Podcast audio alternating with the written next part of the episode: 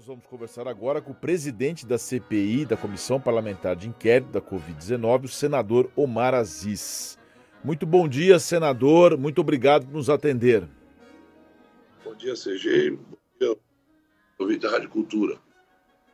Senador, na, na Folha de São Paulo hoje, o senhor concedeu uma entrevista dizendo que o Procurador-Geral da República não vai poder matar no peito e engavetar o relatório da CPI. O senhor afirmou que há indícios fortíssimos de buscas de vantagens em negociações de vacina. Esse relatório, na sua visão, é um relatório robusto, com bastante indícios e provas que podem dar elementos ao Procurador-Geral, eventualmente até oferecer uma denúncia em face do presidente da República? Sim, ele é muito robusto. Você começa pelo gabinete paralelo.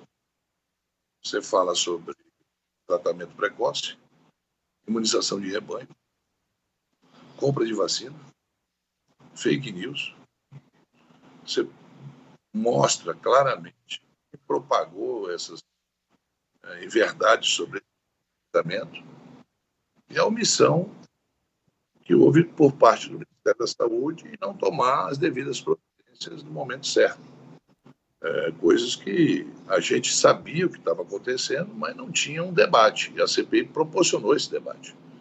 Esse debate foi proporcionado por todos nós. Naquele primeiro momento, tudo que o presidente falava era verdade. Né? Ele chegava ali, dava uma entrevista, falava para um público e todo mundo se calava, todo mundo temia debater isso com o presidente.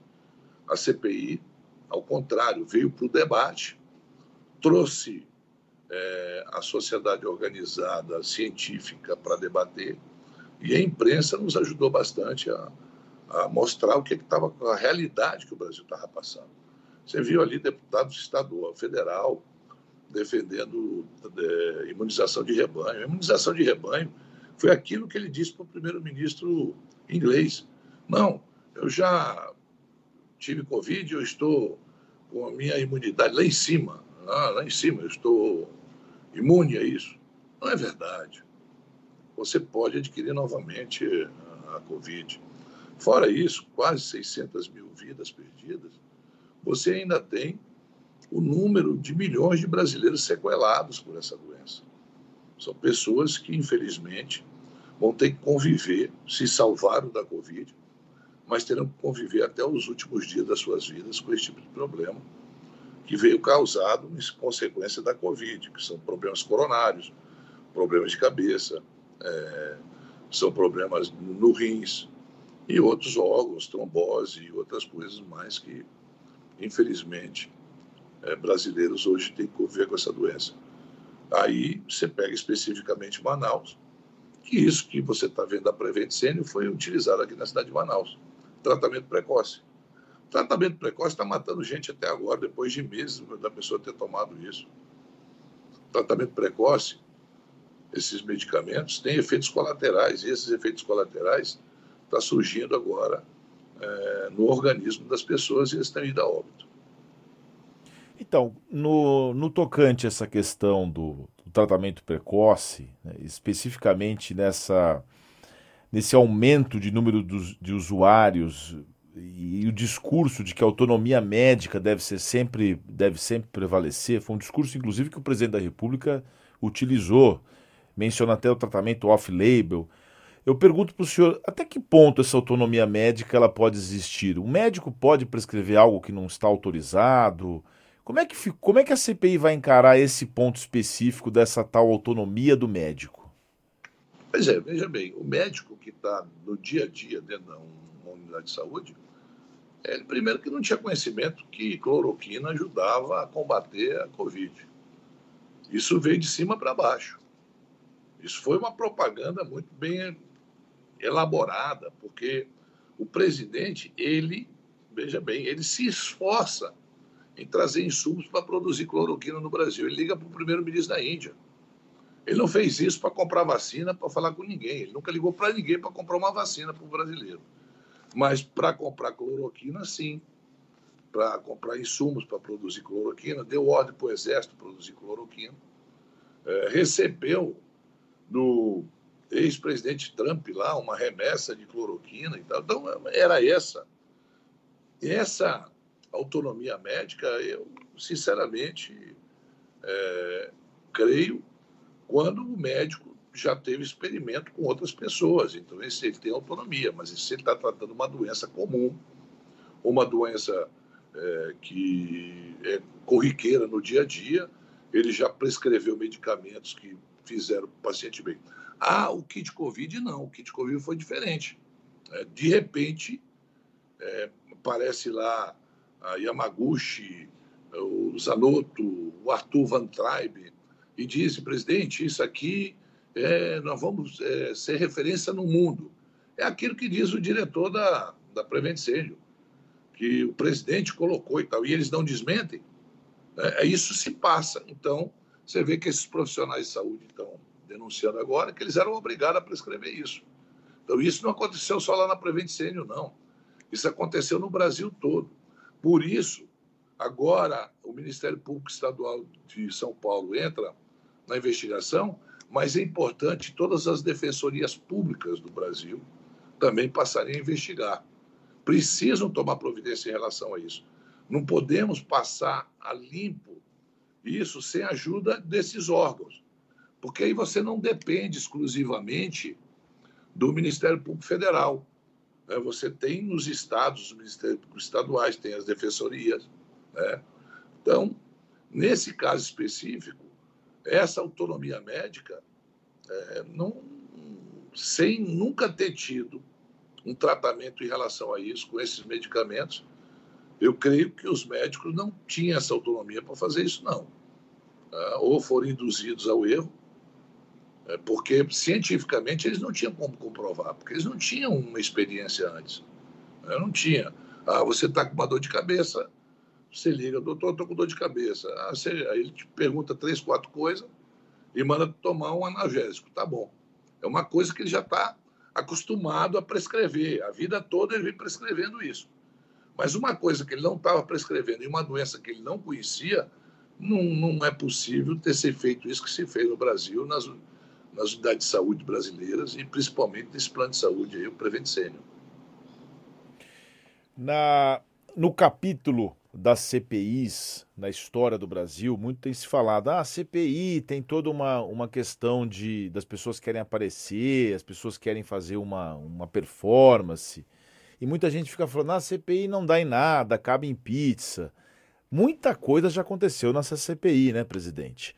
Qual o seu, a sua análise, o seu saldo? O senhor que conduziu de maneira até muito conversando com as pessoas, é, até o senhor na Folha hoje se arrependeu de não, não ter feito a prisão do, do Carlos Wizard, mas até que o senhor deu bastante, é, bastante formas de defesa para as pessoas. Qual que é o seu saldo da sua condução enquanto presidente dessa CPI? Olha, não foi, foi uma CPI, eu sempre disse isso desde o primeiro momento. Quando parte da opinião pública falava isso é igual às outras, isso vai dar em pizza, isso não vai dar em nada. Eu não sei se você lembra das primeiras entrevistas, ainda um, um pouco desconhecido por parte da imprensa. É, quando você não é muito conhecido, que as pessoas não têm relação, elas não dão muita importância para o que você fala. Elas dão importância quando uma pessoa aparece, é, vão conhecendo no dia a dia ou no trabalho. Bem, o que eu dizia, olha, diz uma coisa, a CPI não é uma CPI igual às outras. Você fala CPI dos Correios, era pontual, CPI da, do Petrolão, pontual, CPI dos anões, pontuais. Essa CPI era a CPI que estava na casa de cada brasileiro, estava no teu lar, estava no meu, estava no lar de todos nós. Essa CPI, ela fala de, de famílias que perderam alguém querido, um amigo, perdeu um vizinho, um colega de, de trabalho ou de escola. Todos nós conhecemos mais de uma pessoa que perdeu a vida nessa CPI todos nós. Né? É, então, se não perdemos alguém dentro da família, a gente perdeu um amigo de infância, um colega de trabalho, é, ou alguém saiu muito machucado, com sequelas graves dessa doença. As imagens eram muito fortes. A imagem em Manaus, falta de oxigênio, tanto na capital como no interior, é, pessoas morrendo sem, sem ar. Essas imagens eram muito fortes, essas imagens entravam dentro da casa das pessoas. Não era uma questão abstrata. Nunca foi. Não era abstrata essa CPI. Essa CPI era uma realidade que o povo brasileiro vivia. E que o povo brasileiro e o mundo assistiam aterrecidos. E por que o Brasil com isso? Então, eu quero te dizer que, nesse sentido, nós trabalhamos, e eu falei desde o primeiro momento, não tem como dar pizza. Como não está dando. Você vê que muita coisa que não era do conhecimento da população brasileira, não era do conhecimento nosso, meu, nem de vocês, a CPI se expôs. Expôs e terá consequências. Essas pessoas terão que responder pelos seus atos. E eu espero que a justiça dos homens prevaleça antes da justiça divina, porque essas pessoas não podem sair lesos num procedimento, num tipo de comportamento que o governo teve, atitudes dos ministros. Você pega o ministro Pazuello, qual a diferença do Pazuello para o Queiroga? Você sabe me dizer? Qual a diferença entre os dois? É. Não, não sei. Qual que é? é um usa farda, o outro usa bata. É a mesma, é sim senhor, não senhor. O Queiroga, que é médico, ele dá cotoco lá nos Estados Unidos para as pessoas, mostra o dedo do meio. Veja bem, olha o ministro da Saúde. É, você espera isso do, do marginalzinho, sabe? De uma pessoa sem qualificação nenhuma, mas do, do ministro de Estado. Qual a diferença deles dois? Nenhuma. O presidente manda o cara estudar, olha, estuda aí se já pode tirar a máscara, ele abre um estudo. É um cara assim, senhor, não senhor. Então, veja bem, o que nós temos hoje é um comportamento ali né, impressionante, que as pessoas esquecem todo o legado de vida deles quando assumem um cargo e passam a defender o indefensável. Então, nós estamos vivendo isso. Nós estamos vivendo isso, Serguei. Infelizmente estamos. Então, é, para aqueles que achavam que ia dar em pizza, se equivocaram. Até porque, tanto é que não deu em pizza, que o Ministério Público Federal, Estadual do, de São Paulo já está investigando a, a, a Prevent Sênior. Eu perguntei isso para o senhor, senador, porque muita gente questiona a forma como as pessoas são ouvidas na CPI, a dinâmica da CPI. O pessoal fala, ah, mas tem muita arbitrariedade, tem muita. É... Quem não... fala isso, sabe quem é? É o pessoal do Bolsonaro. São os bolsonaristas que falam isso. Então, eu nesse sentido. da população, não. Pelo contrário, é porque eu ando na rua e eu, eu, eu ouço as pessoas falar as coisas para mim. Então, esse que eu não é queria é perguntar. Assim, é justamente por isso, que quando o senhor falou para a forma de conduzir a CPI é algo diferente na sua, na minha visão. Eu conheço um pouquinho de CPI. Minha mãe foi presidente da CPI dos bingos. Eu lembro lá atrás o Laí Cobra, eu acompanhei. Tinha muito mais arbitrariedade antes. E uma fala que me marcou muito foi quando o senhor falou assim: "Eu não sou carcereiro, não". E agora o senhor falou na Folha de São Paulo que talvez tenha se arrependido disso. Na verdade, a CPI tem uma dinâmica um pouco mais forte mesmo, não, né? Não, não, não, não. Eu não me arrependo de, de, de, de não ter prendido o Fábio Vangarte e não me arrependo de ter prendido o Roberto Dias. Eu me arrependo de não ter mandado prender o Carlos Luiza. Isso é que eu disse. O Fábio Van Garten, eu não prendi o Fábio Van Garten porque ele deu a maior contribuição que a CPI teve até hoje. Vocês têm que entender que ele deu a maior contribuição. Sem querer, ele deu. Porque o Fábio Van Gaert não estava na mira da CPI. O Fábio Van Gaert, ele vai dar uma entrevista para a Veja, eu acho. Foi para a revista Veja, parece. E lá ele fala que no Ministério da Saúde tinha um bando de incompetentes. Que enquanto a Pfizer tinha cinco grandes escritórios de advocacia, o, o, o Ministério da Saúde não tinha ninguém para discutir isso. Ele é chamado por causa dessa entrevista. E lá ele, inadvertidamente, inadvertidamente, ele leva para a gente um documento que a FAZ tinha encaminhado ao governo, tinha encaminhado ao governo. Nesse documento, oferecendo vacina, é encaminhado esse documento para o presidente, para o vice-presidente, o Braga Neto, que tinha aqui na CPI, que ele foi o coordenador de tudo isso, ele foi a pessoa que estava presente no dia que tentaram trocar a bula da cloroquina, que foi uma proposta que o contra-almirante Barra Torres não aceitou, bateu na mesa e disse lá na CPI que foi até deselegante com uma senhora. Essa senhora se chama Nise Yamaguchi. Ela que queria trocar a bula da cloroquina, tá certo? Para dizer que a cloroquina ajudava a salvar vidas. Então, foi mandado para o ministro da Saúde e também foi encaminhada ao embaixador do Brasil nos Estados Unidos, e eles não deram a mínima. Essa contribuição dá uma linha de investigação que depois aparecer no Covaxin, é, Davati, né, Dominguete e outras personalidades, reverendo, é, site Força Brasil, é, não sei quem mais, nos mostra ao Brasil que o interesse do Brasil era comprar, e o Roberto Dias em tudo isso, Roberto Dias metido em tudo isso, aquele cidadão que eu mandei recolher no dia, o Roberto Dias mostra claramente que o Brasil tinha interesse de comprar vacina, mas se fosse por intermediário para ter vantagens em cima da compra da vacina. E as vacinas que eram oferecidas com compliance diretamente da fábrica, como a Pfizer, Coronavac, AstraZeneca, o Brasil não quis. O Brasil não participou daquele consórcio em que nós teríamos 50% de imunizantes para metade da população brasileira. Nós não participamos disso. Sabe qual foi a nossa participação? Foi 10%. Quer dizer, 10% de 200 milhões de pessoas para ser vacinadas seria 20 milhões de vacina. Nós teríamos, não, se tivéssemos participado de 50%, entrado com 50% da participação no consórcio, nós teríamos imunizado muitos brasileiros, mais da metade da população brasileira, há muito mais tempo do que nós estamos agora, com dificuldade de aplicar as doses. Senador, presidente Omar Aziz, essa semana a CPI vai ouvir a advogada Bruno, Bruna Morato, representante dos médicos que elaboraram um dossiê contra a Prevent Senior, e também o empresário Luciano Hang, dono das lojas Avan.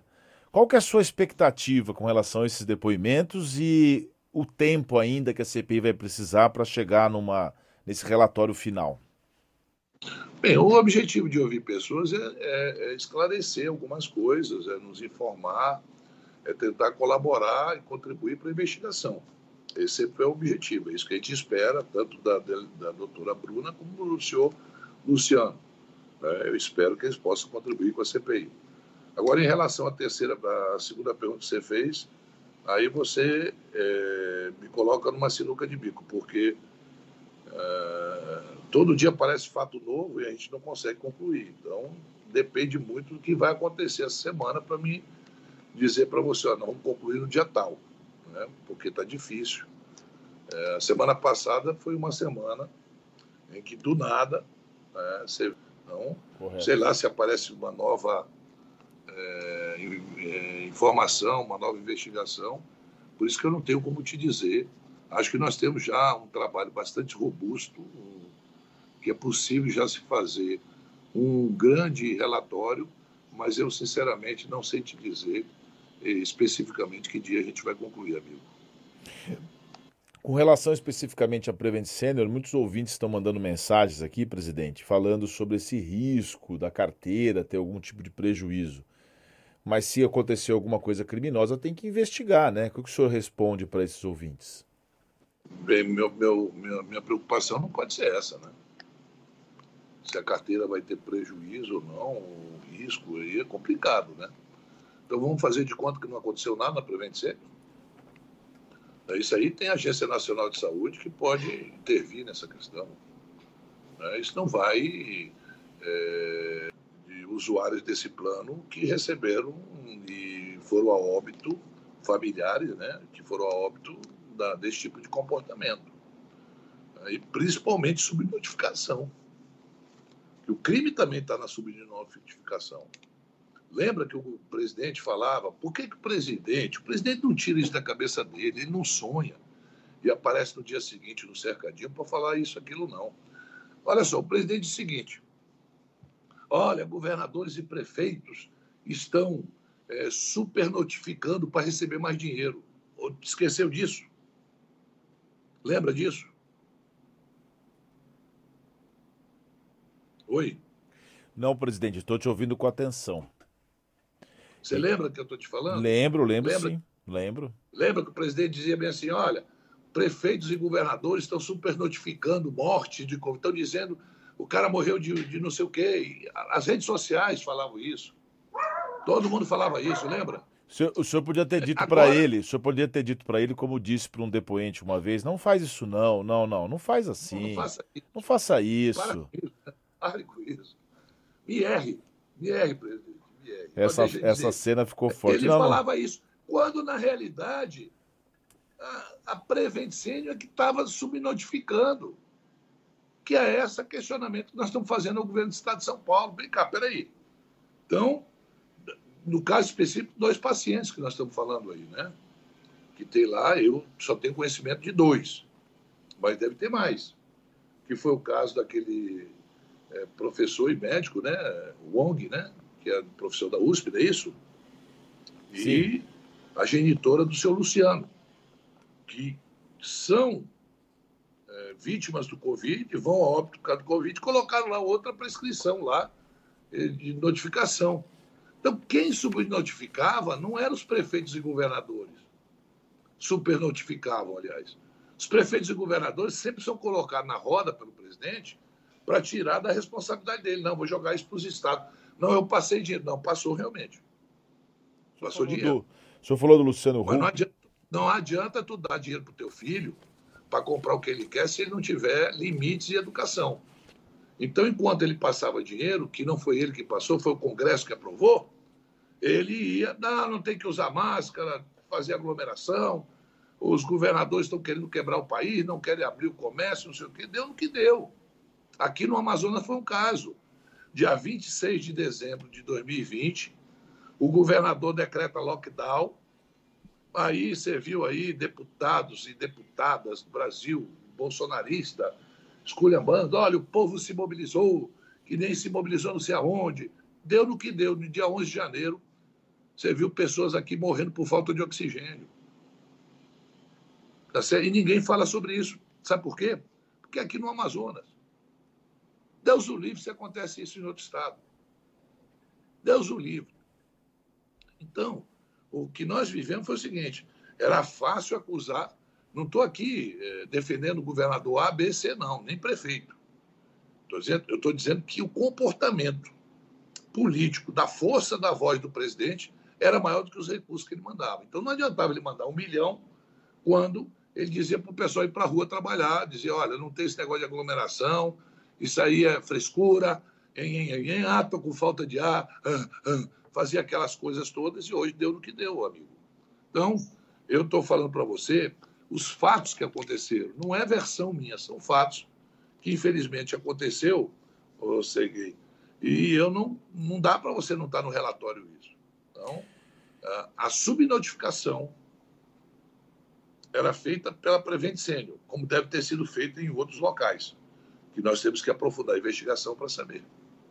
Para a gente encerrar, presidente, quais são então os fatos e pontos relacionados ao governo do presidente da República que constarão no relatório final? Eu sei que quem é o relator é o, é o senador Renan Calheiros, mas na sua visão, Quais são os pontos que podem implicar responsabilidade do presidente da República e qual que é o legado que essa CPI deixa para a política brasileira e para o país? Bem, o legado é que talvez, e espero que isso nunca aconteça, se novamente nós tivermos uma pandemia como essa, dificilmente se essas pessoas que erraram, que foram omissas, que cometeram crimes, elas têm que ser punidas para dar exemplo. Isso era um grande legado. Né? E o debate. Importante ouvir a ciência. A ciência ela sempre vai prevalecer. Eu tenho respeito por crenças, eu tenho respeito por quem acredita, mas a gente não pode menosprezar a ciência. A ciência foi menosprezada no século XVI, XVII, XVIII. Hoje não dá para menosprezar a ciência. A ciência evoluiu muito. Isso é um fato. A outra questão é que a CPI ela mostra que é possível se fazer um trabalho sem politizar. Nós nunca tentamos politizar. Eu nunca fui é, irresponsável, sempre fui muito cauteloso em apontar o dedo para alguém. Né? Pelo contrário, as agressões nunca partiram da CPI para o Palácio. Foi sempre ao inverso. O que a gente fazia era se defender. Então, eu fui agredido várias vezes, é normal. As pessoas. Eu não estava ali trabalhando contra o presidente ou contra ninguém, estava trabalhando pelo Brasil, pelas vidas que se foram. Eu perdi um irmão em janeiro, não posso acusar ninguém. Ele teve a doença, teve todo tipo de assistência que foi permitido, mas infelizmente ele se foi. Mas eu não estou atrás de vingança, eu estou atrás de justiça. E não é justiça para o meu irmão, é justiça para mais de quase 600 mil famílias que perderam alguém querido dentro de suas famílias. E nós vamos conseguir isso, se Deus quiser. Em relação a outra pergunta, qual foi que eu me esqueci? Qual é o legado que a CPI. Não, é o legado é esse. Não, e quais são os e fatos. Nós não teremos. Quais são os fatos? Oi? O senhor mencionou uma vez prevaricação. Quais são os fatos que poderão constar do relatório que levam ah, à responsabilidade do presidente da República? Vai ter é, crime contra a saúde, crime sanitário, prevaricação, omissão, é, vai ter fake news, é, tem vários lá. Até porque essa assessoria que, felizmente, nós estamos tendo por advogados, por profissionais de saúde, por doutores nas universidades. Isso tem ajudado bastante a gente fazer esse relatório e isso aí o presidente Renan, o relator Renan, ele está é, muito imbuído nessa questão, mostrar realmente. E aí, é o que eu disse, é, pode ser o doutor Aras, pode ser o doutor João, doutora Maria, dificilmente a Procuradoria-Geral da República vai fazer de conta que não está acontecendo nada. Vai ter que abrir investigação, vai ter que continuar as investigações e lá na frente a gente espera que se faça justiça. Nós conversamos ao vivo aqui no programa 8 em Ponto com o senador Omar Aziz, nascido em Garça, em São Paulo, formado em engenharia, fez carreira política no estado do Amazonas, foi deputado estadual, vice-prefeito de Manaus, vice-governador, governador amazonense por dois mandatos, eleito para o Senado em 2014, é um dos vice-líderes do PSD na casa, partido que ajudou a fundar e é o atual presidente da CPI da Covid-19. Senador, presidente, muito obrigado pela atenção aqui com a Rádio é Cultura. disposição. Qualquer coisa eu estou à disposição, tá? Muito obrigado. É. Boa um abraço semana. aos ouvintes da Rádio Cultura de São Paulo. E foi um prazer falar com você, Serguei. Um abraço.